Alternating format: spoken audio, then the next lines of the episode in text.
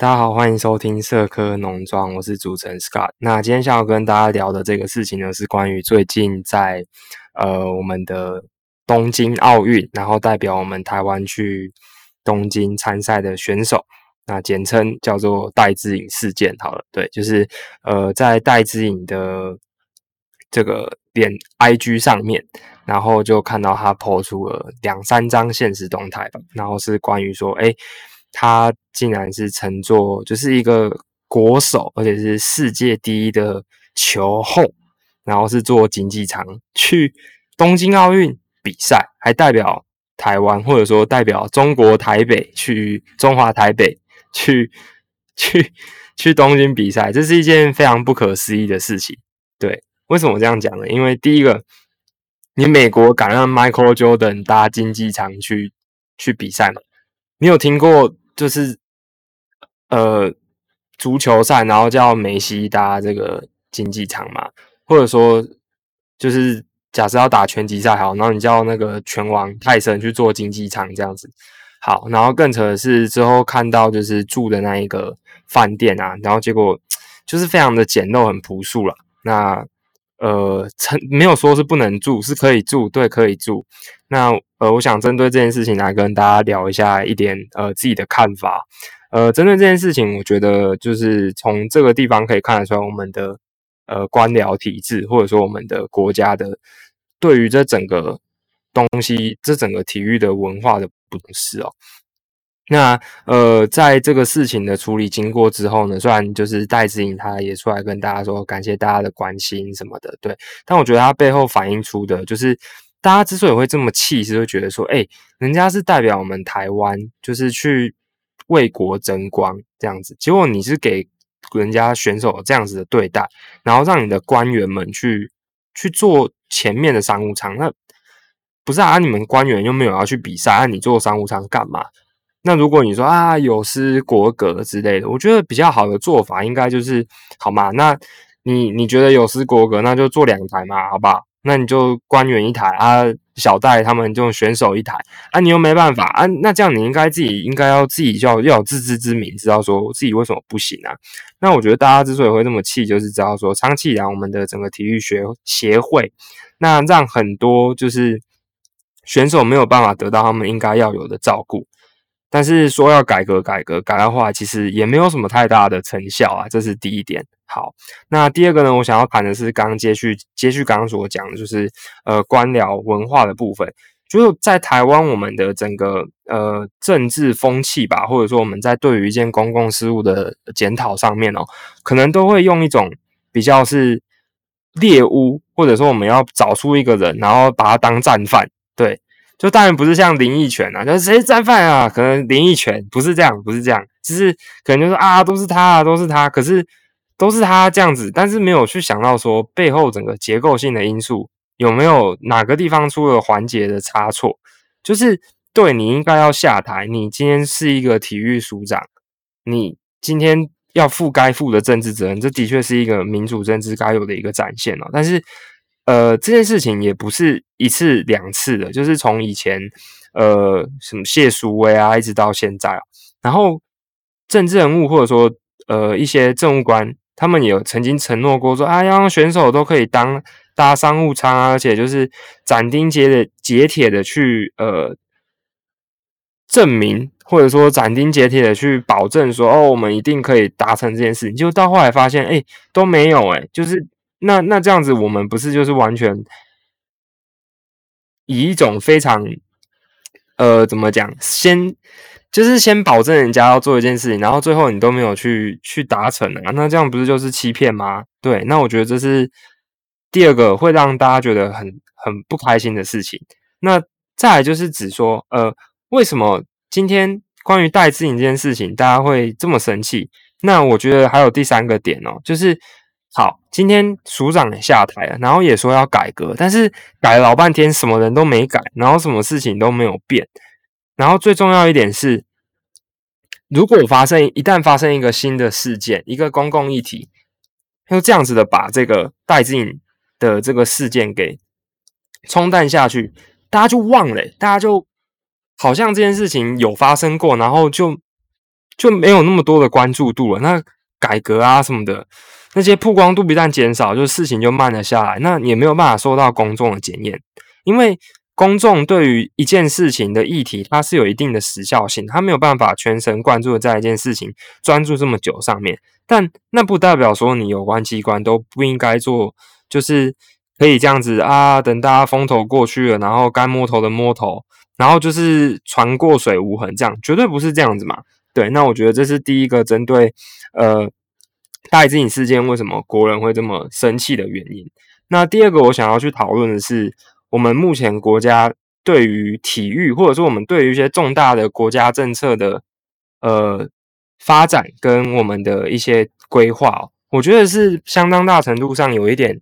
呃问题的。例如说，呃，除了体育之外，但我觉得体育这个环节，就是我们国家就是没有培育那么多的心血，也没有培育很多的资源去挹注到这些该得到国家培养，然后跟得到国家栽培的人身上哦。我们没有提供一个很良好的环境，就是呃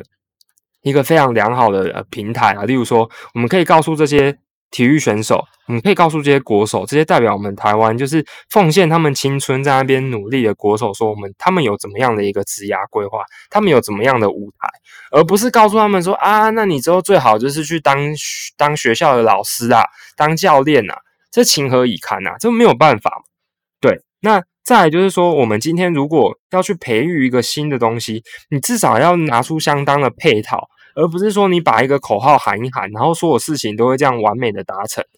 那当然不否认，就是好，我们台湾的确就是真的是蛮厉害的，出了很多很厉害的人，但是那个也不是不是我们国家培养了他们。给他们多大的资源啊？很多他们都是用他们自己家里家庭的资源，然后或者是他们有什么半工半读啊，那一路从小练体育练到大，然后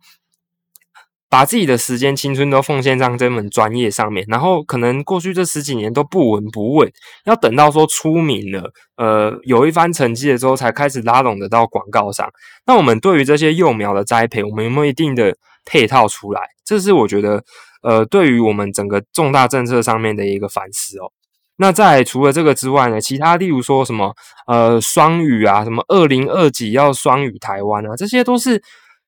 你要营造出这个环境。那台湾就是没有这样的环境，你就要应该去营造出这样子的平台，这样子的环境，可以去让呃这样子的人可以发展出来，让国手可以发展出来，让大家可以得到应该有的舞台，而不是我们的整个体育生态跟整个。就是一滩死水，然后该有的资源没有进到有效的国手那边补助，那反而就是让那些国手很辛苦，很辛苦。然后最后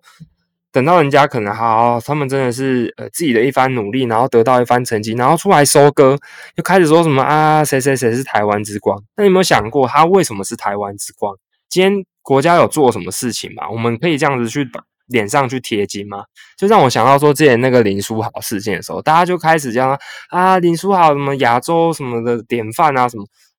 ，Come on，他跟你有任何就是有做任何事情吗？有有需要这样子去贴紧他吗？然后第二个是，例如说什么王建民啊，就是好，我们这些很厉害的选手都在